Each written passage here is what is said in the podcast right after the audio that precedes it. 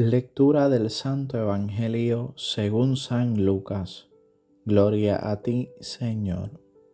En aquel tiempo decía Jesús a sus discípulos, gánense amigos con el dinero injusto, para que cuando les falte, les reciban en las moradas eternas. El que es de fiar en lo menudo, también en lo importante es de fiar el que no es honrado en lo menudo, tampoco en lo importante honrado. Si no fuiste de fiar en el vil dinero, ¿quién les confiará lo que vale de veras?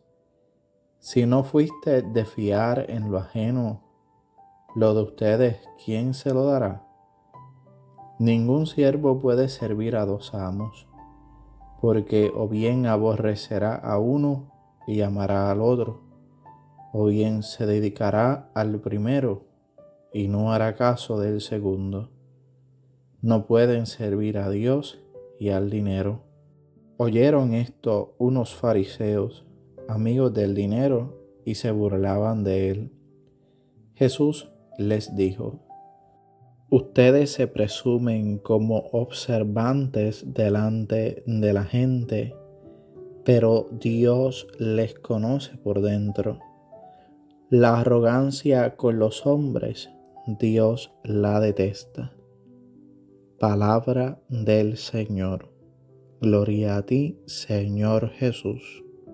Jesús nuevamente se dirige a sus discípulos, dándole unas enseñanzas sobre la vida del servicio, pues el seguimiento de Jesús es dedicarse precisamente al servicio y al amor.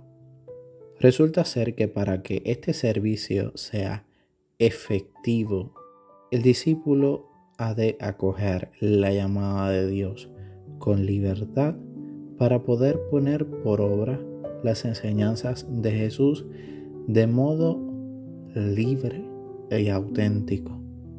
Esto requiere que el corazón del discípulo esté totalmente enamorado de Jesús.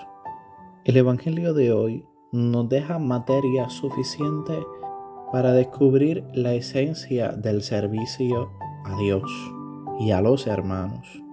Dos frases destacan dentro de la lectura del Evangelio que deben quedar guardadas y grabadas a fuego en el corazón de aquel que la escucha, pues estas dos frases se presentan como una norma o regla o en palabras bíblicas como un canon que dirige y guía la vida del servicio.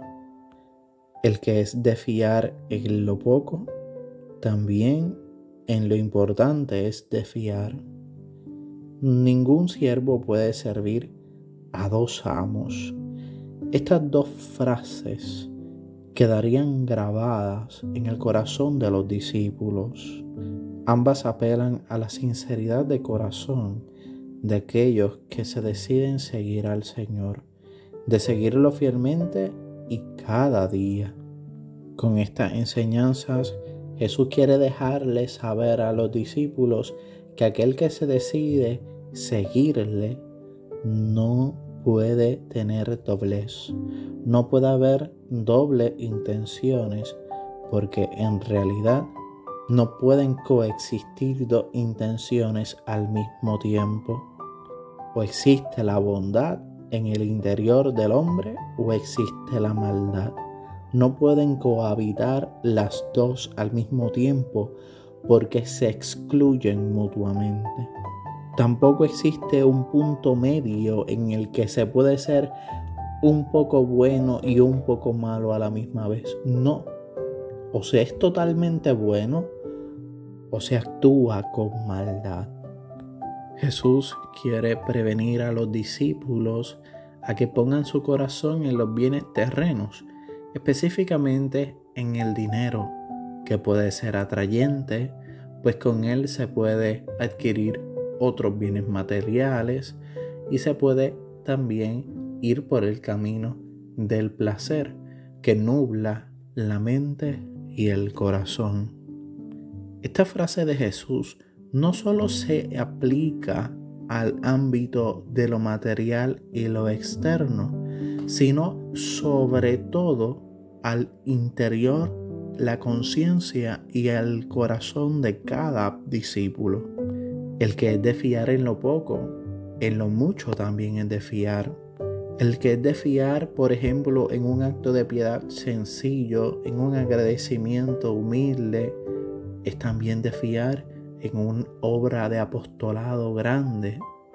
Pero aquel discípulo que tan siquiera da gracias a Dios al levantarse puede realmente llamarse discípulo?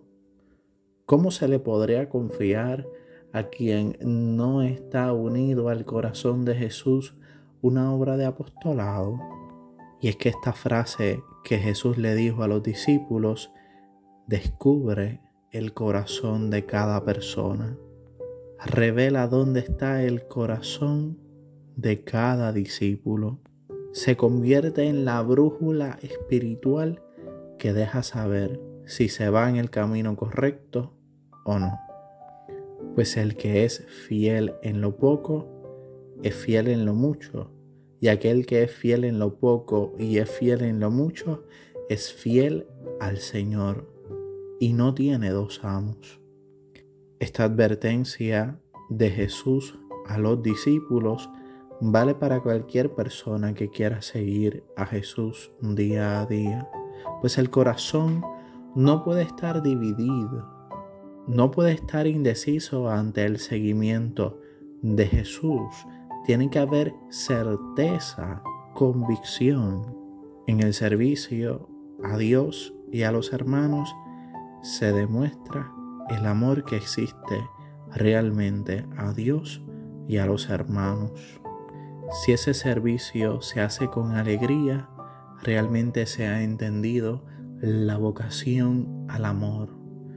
Pero si el servicio carece de amor, de alegría y de entusiasmo, probablemente no se está sirviendo del todo a un solo amo.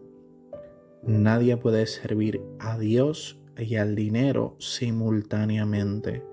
Nadie puede servir a Dios y al mundo simultáneamente. Nadie puede servir a Dios y a las pasiones simultáneamente, porque se andará en un vaivén de infidelidades a Dios. La llamada de Jesús a los discípulos es a entregar el corazón indivisamente a Dios, es decir, el corazón completo y con el corazón toda la vida, los pensamientos, las palabras, todas las acciones a Dios. De modo que toda la existencia del discípulo quede consagrada a Dios. Solo así se puede ser un auténtico servidor del amor de Dios.